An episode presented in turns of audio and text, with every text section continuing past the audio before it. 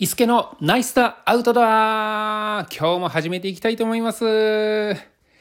ー、どうも、伊助でございます。ちょっと、えっ、ー、と、オープニングをですね、えっ、ー、と、なんかのこう番組っぽく、えー、ハイテンションでいこうと思ったんですけれども、えっ、と、私、瞬発力ばっかりで持久力がないものなので、あの、その後どうしていいかわからないので、やっぱり、あの、ゆるくこんな感じで進めていきたいと思います。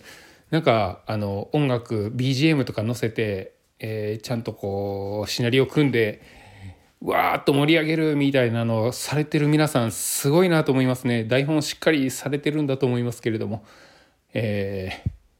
なかなか 私には難しそうなのでちょっとぼちぼち、え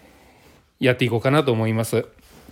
え今日はですね、えーと、先日、えーと、初めての登山ですねハイキングに行ってきたんですけれどもその中でちょっとこう困ったなとかあのここをこうしたらよかったなみたいなところがですねあの何点かあったのでそれについてお伝えしてしていこうかなと思っています。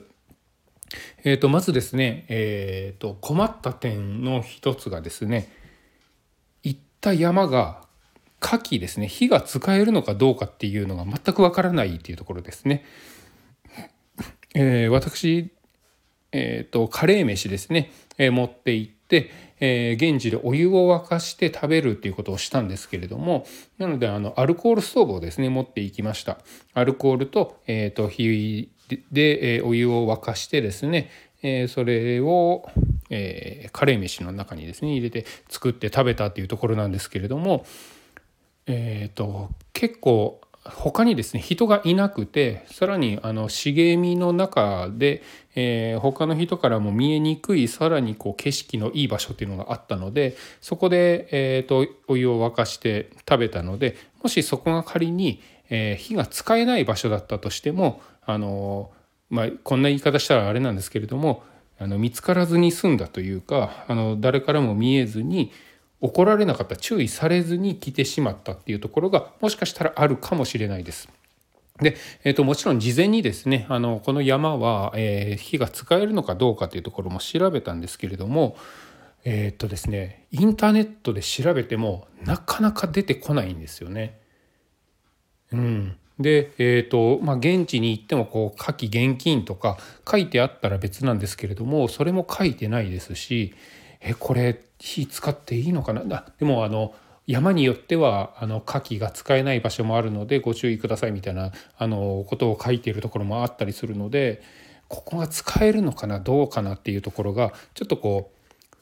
ヒヤヒヤしながらそわそわしながらお湯を沸かして誰かに見つかったら怒られるのかなそわそわみたいな感じで火を沸かしてしまったところがあるのでなんかこうあのもう完全に気持ちよくご飯食べたっていう感じに若干慣れなかった部分があのあるんですよね。これって皆さんどうしてらっしゃるんでしょうかね？あの登山ももちろんあの登山ルートみたいなところをあの最初なので通ったんですけれどもそこが火が使えるのかどうか、まあ、もちろんあのゴミとかはあの出さずに戻ってきたんですけれどもその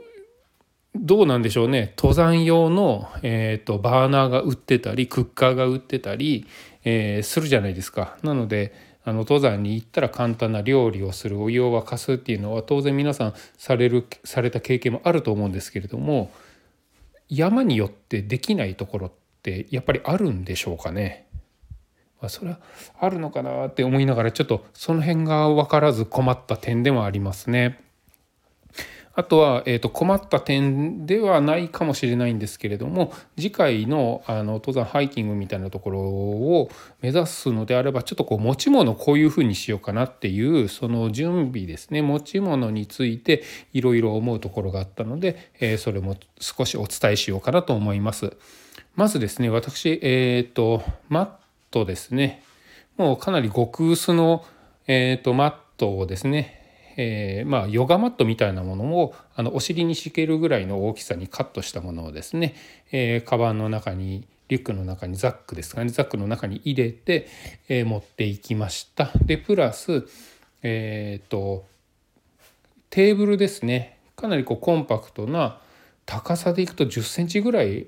ですかねで A4 サイズよりも小さいぐらいのかなり小さいテーブルも持っていったんですけれどもこの2つ果たして必要だったのかどうかっていうのがちょっと私今でもわからない部分ではありますね。もちろん、えーと、少しこう景色のいいところで休憩しようっていう時に、えー、そこの土のコンディション、えー、石のコンディション木のコンディションによっては座ったらお尻がべちゃべちゃになるみたいなこともあったりしますし、えー、食事をするってなると、えー、1時間まではいかなくても30分とかあのそのぐらいはずっと座っているのでお尻が痛くならないようにマットはですねあった方がいいとは思うんですけれどもうんとちょっとどうなんでしょうね。結構私のあのザックが18リットルのザックを持っていたんですけれどもその中で結構なあのシェアというかザックの中のスペースをですねそのマットが取っていた部分もあるのでこれ必要だったのかなって思うのが一つ。で、えー、とそのマットと、背中の間にですねその A4 にも満たないようなテーブルを1枚入れることでえっ、ー、とクッカーとかが背負った時にこう背中にボコボコ当たらないようにっていうところでしたんですけれどもそのテーブルがちょっと硬くてですね登山中は全然気にならなかったんですけれども、えー、自転車でですね、えー、そ現地へ向かっている時にちょっとこう背中が痛くなってしまうようなところもありました。でもちろんあの、えー、ご飯を食べる時にはですねそのテーブルを出して、えー、そこに、えー、そうですねそこでコーヒーを飲んだりとかもしてかなりこうゴツゴツゴツゴツしたような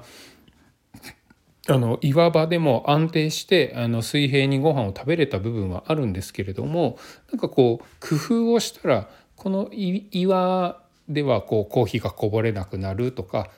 えーと、そテーブルそのその辺の石とかですねあの地面をテーブルにもうできるんじゃないかなと思ってですね。で斜面でしたらそもそもテーブルを置いたらその水平に保てずに斜めになってしまいますし斜めにしようならずに水平にしようと石を積み上げたら今度不安定にもなりますのでこのテーブルって果たして必要だったのかなっていうのが、えー、結構疑問な部分でもありますね。えーと、ハイカーの皆さんの、えー、YouTube とかですね動画見ていると机使ってない方も多々いらっしゃいますしそういう方も大半だったなんですけれどもなんかこう持っていった方がその料理をする時とかも雰囲気も出ますしましてやあの火器を使いますのでアルコールストーブであったりこれバーナーな時もそうなんですけれども少し熱が発するのであれば地面にそのままっていうよりは少しこう離して、えーと、テーブルなんかあった方がいいのかなとも思うのでそこがちょっとねどうしようかなっていったところですね。うんまあそこが一番メインで思った部分ですね。あとは持っていったけど結局使わなかったものっていうのが結構ありましてえっ、ー、と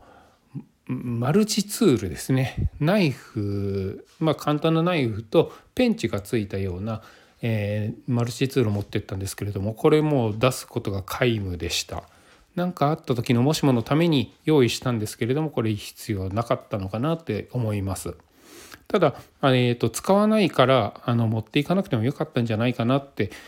思うものの一つの中にエマージェンシーキットがありましてこの中には爪切りがあったり絆創膏があったり、えー、したんですけれどもなんかその辺はやっぱり持っていくべきなのかなって何か困った時に持っていくべきなのかなって思ったんです思いました。でなのでエマージェンシーキットは持っていくファーストエイドを持っていくただマルチツールは持っていかないでもマルチツールとかナイフって必要になるかもしれないタイミングってありますよね。ちょっと困った時に何かを削らないといけないとかペンチで何かをも、えー、曲げないといけないとか可能あるかもしれないっていうものを、えー、そういう時もあるのでえ、必ずしもこう使わないから持っていかないっていうのを、え、いや何かあった時に持っていかないと命の危険に関わるみたいなものってやっぱりファーストエイドとかエマージェンシーキットって持っていくんですけれどもじゃあそのの中にマルチツールは入るのか入らないのかっていうところが、えーと、ちょっと判断がつかない部分でもございましたね。まあ、さらに言うとそれってマットもそうですよね遭難して下山できないその時にマットがあったら、えー、お尻が痛くない、えー、仮眠ができるような状態になったりするのでこれってエマージェンシーキットとかあのもしものための、えー、道具の一つでもあるのかなと思ったら何が必要で何が必要でないのか今回持ってえー、使わなかったから次回持っていかなくてもいいのかいけないのかっていうのがちょっとわからないなっていうのがあの持ち物の難しさでもあるなっていうのが思いました。まあこれはあの経験を積んであの何回も何回も行くことによってあこれはやっぱりあの必要だなこれはやっぱりいらないなっていうのがだんだんだんだん分かってくるのでだとは思うんですけれども今のところ私はちょっとそこに迷いながら、えー、もし次回ですねあの登山ハイキングなんかがあった時は、えー、迷いながら準備をしてしまうことになるのかなというところで、えー、今日の番組を終わらせていただきたいと思います。ええー、伊助でございました。またあの次回お楽しみにしてください。それでは失礼いたします。